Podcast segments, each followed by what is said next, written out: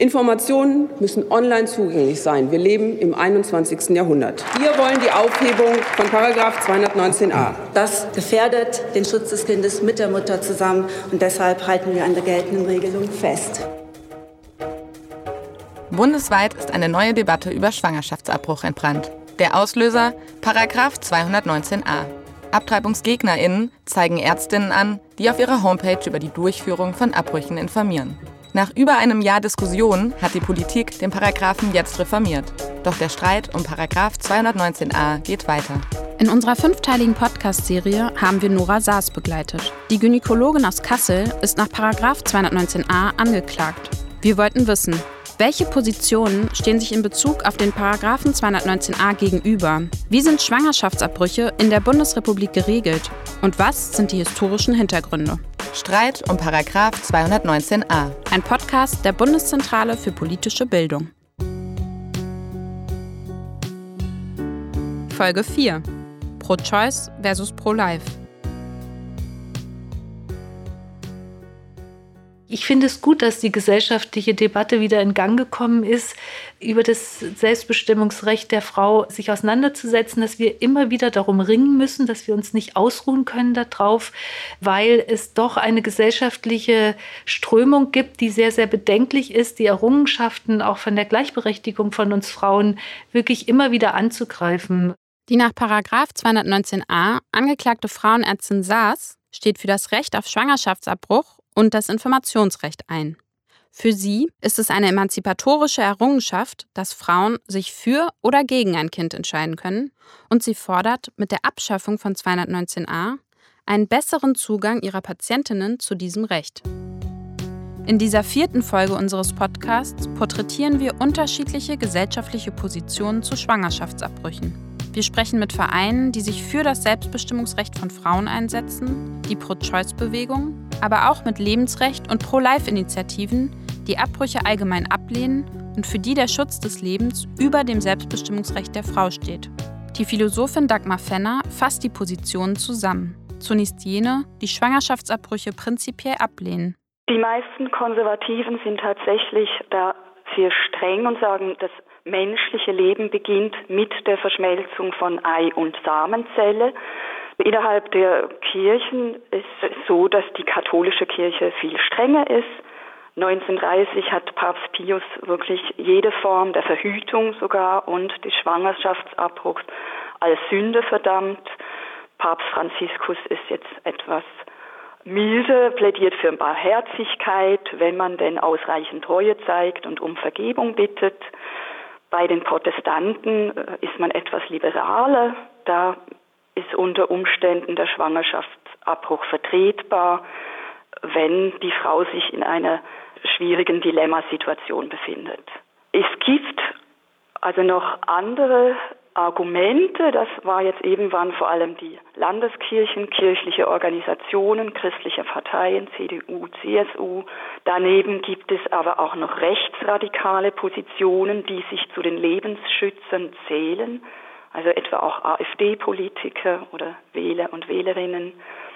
Und da gibt es auch demografische Erwägungen, also dass man die einheimische Bevölkerung vermehren will, dass mehr deutsche Kinder geboren werden sollen statt Masseneinwanderungen etc. Also man nennt das aktivierende Familienpolitik, was natürlich ethisch höchst problematisch ist, weil es rassistisch und diskriminierend ist. Demgegenüber stehen die Argumente der Befürworterinnen des Selbstbestimmungsrechts der Frau. Das sind zum einen die Feministinnen, die Frauenrechtlerinnen, Politikerinnen und Politiker der Linken, Grünen, SPD teilweise, die dieses Recht auf Selbstbestimmung der Frau stärker berücksichtigt haben wollen und ähm, meinen, dass eben nur die Frau selbst nach umfassender Aufklärung selbst bestimmen soll. Aber auch viele Ärztinnen, Ärzte wie die Frau Hähnel jetzt, die in der Praxis mit den Nöten und Problemen der Frauen konfrontiert werden und die den Frauen helfen wollen. Man argumentiert, der Embryo befinde sich im Bauch der Schwangeren, bilde mit ihr eine biologische, psychosoziale Einheit und somit handelt es sich um einen intrapersonalen Konflikt in der Schwangeren selbst, also noch nicht wie dann mit der Geburt um einen interpersonellen Konflikt. Und daher müssen die Interessen der Frau absolute Priorität haben.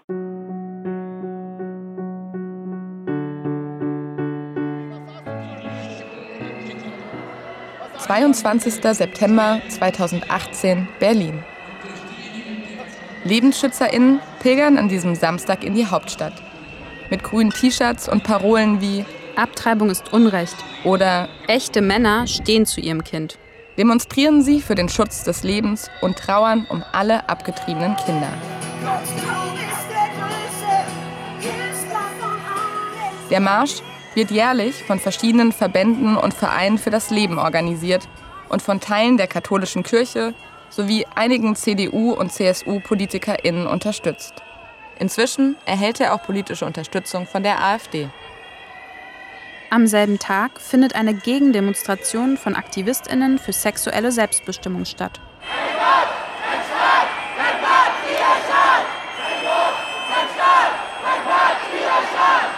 Mit Plakaten wie Nehmt eure Kreuze aus unserem Uterus und My Body, My Choice drücken die Demonstrierenden ihre Haltung zu Schwangerschaftsabbrüchen aus. Vor dem Berliner Hauptbahnhof stehen sich Pro-Life und Pro-Choice-BefürworterInnen direkt gegenüber. Als die Lebensschützer eine Schweigeminute für alle abgetriebenen Kinder einlegen wollen, beginnt die Pro-Choice-Seite zu singen. Armut und Schmutz und Dreck will ich nicht länger sehen. Schaut euch mal selber Während die BefürworterInnen von Schwangerschaftsabbrüchen sich weiter lautstark bemerkbar machen, tritt auf der Bühne des Marsch für das Leben eine junge Frau auf, die ihr Publikum zum Mitmachen animiert. Und zwar bezeichnen wir uns auch oftmals als Pro-Life Generation. Und in Amerika, da gibt es ja auch einen riesigen Marsch für das Leben. Und die haben einen Spruch, der geht, wir sagen Pro-Life und ihr sagt Generation. Kriegen wir das hin?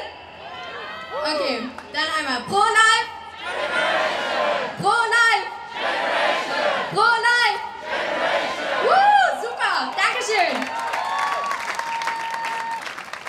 Sie heißt Fabiola Kaminski, ist 18 Jahre alt und im Vorstand der Jugend für das Leben. Wir treffen sie gemeinsam mit Professor Dr. Paul Kullen, Vorstandsvorsitzender der Ärzte für das Leben, zum Gespräch und wollen wissen, warum sind sie gegen Schwangerschaftsabbrüche? Unser Ziel ist es grundsätzlich, die Probleme zu beseitigen und nicht das Kind und Abtreibungen unnötig zu machen. Dass wir Frauen Alternativen zeigen, die sie haben und dass wir sie so weitestgehend beraten können, dass sie eben auch die Möglichkeit haben, auf einer sachlichen Ebene eine Entscheidung zu treffen, die sich für das Leben einsetzt. Unsere Sicht ist, dass das Leben eines jeden Menschen mit der Befruchtung anfängt und dass danach ein vollwertiger Mensch bereits da ist, der sich nicht zum Menschen, sondern als Mensch von Anfang an entwickelt. Die zweite Position ist, dass alle Menschen, die es auf der Erde gibt, grundsätzlich dieselben Rechte haben. Und wenn das der Fall ist, natürlich das grundsätzlich, das Fundamentale aller Rechte ist das Recht überhaupt zu leben, zu existieren. Und das ist letztlich die Grundlage unseres Tuns. Die Pro-Life-Bewegung ist in den 1970er Jahren in Amerika entstanden. Gibt es eine internationale Zusammenarbeit? Man ist natürlich Teil derselben Bewegung und man tauscht sich aus. Ich glaube schon, dass man sehen kann, dass diese Bewegung, die in Amerika ein Stück weit für uns auch der Gestalt Vorbild ist, als dass der politische Prozess in Amerika sehr stark durch diese Pro-Life-Fragen bestimmt wird. Und wir arbeiten noch in, in Deutschland ein Stück weit im vorpolitischen Raum, aber es wäre schon das Ziel, dass das mehr so auf die tagespolitische Agenda kommt. Wir von der Jugend für das Leben kooperieren sehr, sehr stark mit dem Ausland. Auch mit Irland haben wir viele Kontakte, aber eben auch mit Amerika. Und natürlich können wir sagen, dass wir von den Amerikanern viel lernen können. Auf die Frage, ob der Verein Ärzte für das Leben Anzeigen gegen Ärztinnen, die Schwangerschaftsabbrüche vornehmen, befürwortet, antwortet Herr Kullen so. Jetzt, ob Sie die Frage stellen, ob die Ärzte für das Leben Anzeigen erstatten, das tun wir nicht, das haben wir nicht getan. Diese Anzeige stammt nicht von uns. Aber es ist ja so, in vielen Bereichen, im Baurecht, im Verkehrsrecht, überall ist es natürlich so, an dem Bürger, wenn er, wenn er merkt, dass Gesetze übertreten wird, muss natürlich das geahndet werden. Nur in diesem Fall Fühlt man sich dadurch gestört, dass ein Bürger von einem ganz normalen Recht Gebrauch macht? Und vielmehr muss man die Frage stellen, warum wird das auf einmal als Affront empfunden, dass jemand gerade hier eine Anzeige erstattet hat? Auch die katholische Kirche ist gegen Abtreibungen. Katharina Jestedt ist stellvertretende Leiterin der katholischen Büros in Berlin. Sie hat sich in der aktuellen Debatte um Paragraf 219a ausdrücklich dafür eingesetzt, die Rechtsprechung so zu belassen, wie sie ist. Dieser Paragraph 219a, der ist aus unserer Sicht ein wichtiger Baustein der Gesamtstatik des Kompromisses zur Abtreibung, den man Anfang der 90er Jahre gefunden hat. Dem stand die katholische Kirche sehr kritisch gegenüber und tut es auch heute noch. Aber wir erkennen an, dass dieser Kompromiss zum einen eine friedensstiftende Wirkung in der Gesellschaft gehabt hat und der einige ganz wichtige Elemente zum Schutz des ungeborenen Lebens enthält. Und zu diesen wichtigen Elementen gehört die Erkenntnis, dass man das menschliche Leben, das ungeborene Leben nicht gegen die Mutter, gegen die Frau schützen kann, sondern nur mit ihr. Und deswegen ist Herzstück dieses Kompromisses auch das Beratungsmodell.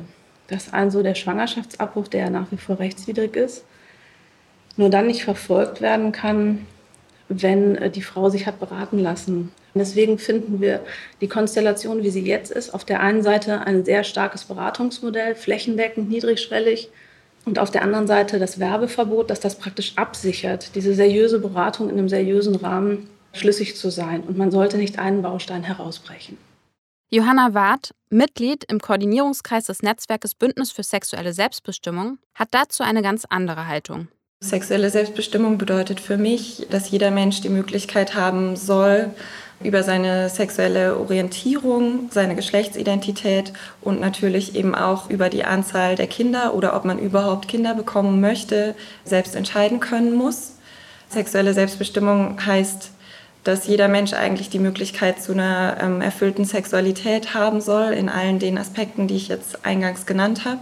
Und dazu gehört auch, dass man in die Situation kommen kann, ungewollt schwanger zu sein und dass man in der Situation auf jeden Fall die Möglichkeit haben muss, Zugang zu einem Schwangerschaftsabbruch zu haben. Also wir denken, dass 219a die Möglichkeit, sich über Schwangerschaftsabbrüche zu informieren, stark einschränkt dass das dazu beiträgt, dass die Tabuisierung von Schwangerschaftsabbrüchen aufrechterhalten wird.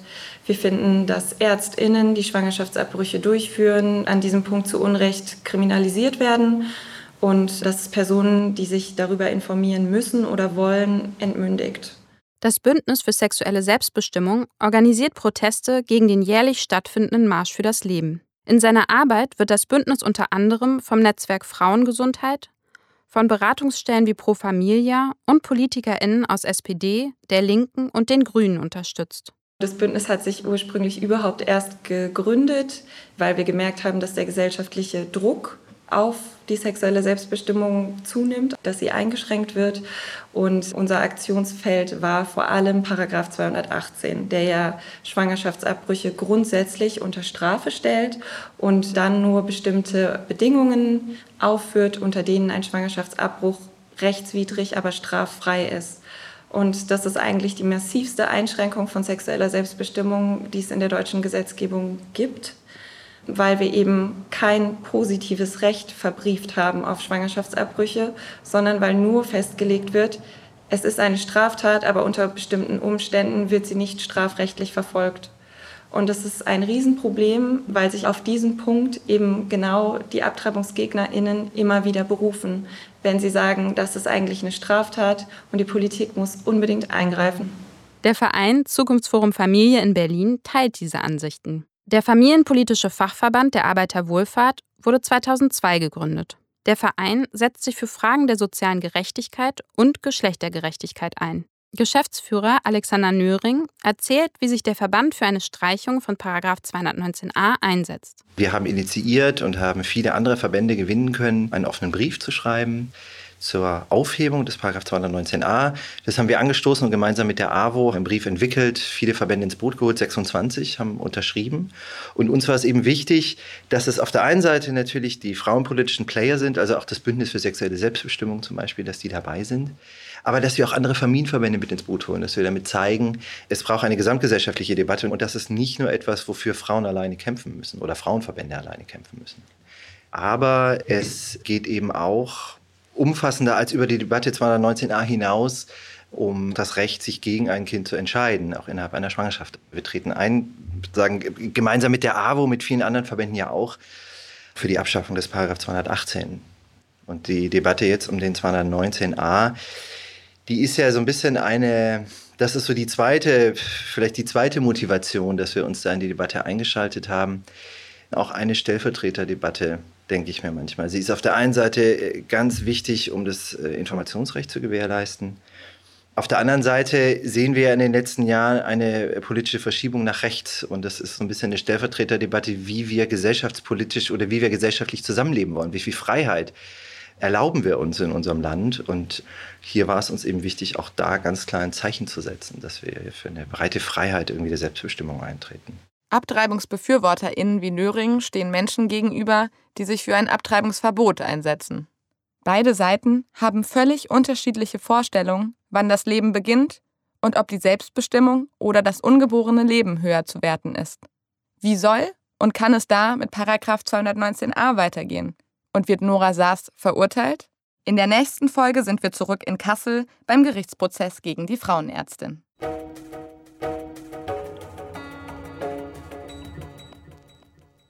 Streit um Paragraph 219a. Konzept und Realisierung Katharina Lipowski und Eva Flügel. Schnitt und Mischung Michael Kube. Ein Podcast der Bundeszentrale für politische Bildung.